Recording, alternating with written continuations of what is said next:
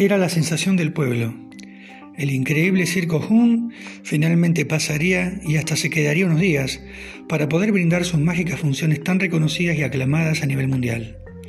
En su diverso staff de números había desde acróbatas, malabaristas, payasos hasta domadores de bestias, pero quizás la mayor atracción, o al menos así lo publicitaba este circo, era el hombre gato, del cual se decía en los afiches propagandísticos que se acercaba más a los felinos que a los humanos. El hombre gato era exhibido en una jaula escueta, de barrotes oxidados. La gente que se acercaba a ella se burlaba de él por su apariencia extraña y que por el solo hecho de encontrarla diferente creían entonces tener el derecho de poder burlarse.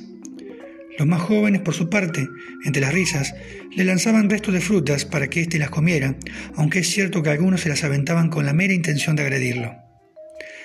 Las personas mayores, en cambio, decían que ese circo no había sino traído a este poblado al mismísimo demonio, encarnado en este fenómeno, como lo caracterizaban y definían.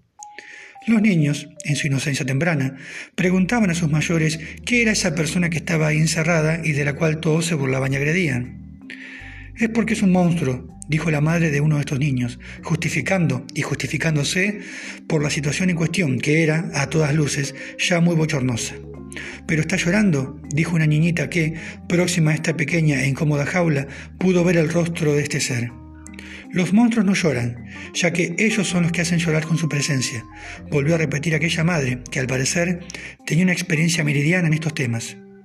No, no, pero es cierto, está llorando, volvió a insistir aquella niña, no estoy mintiendo. Pero a poco la jaula fue retirada del lugar en que era exhibida, puesto que la función ya estaba pronta a comenzar. Y así la función transitó.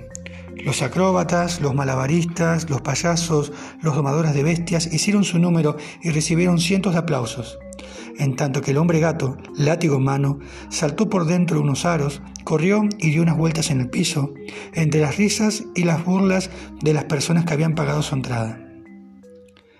El circo, a los días, levantó su carpa y siguió camino, pero antes dejó algunas enseñanzas a los más chicos de este pueblo.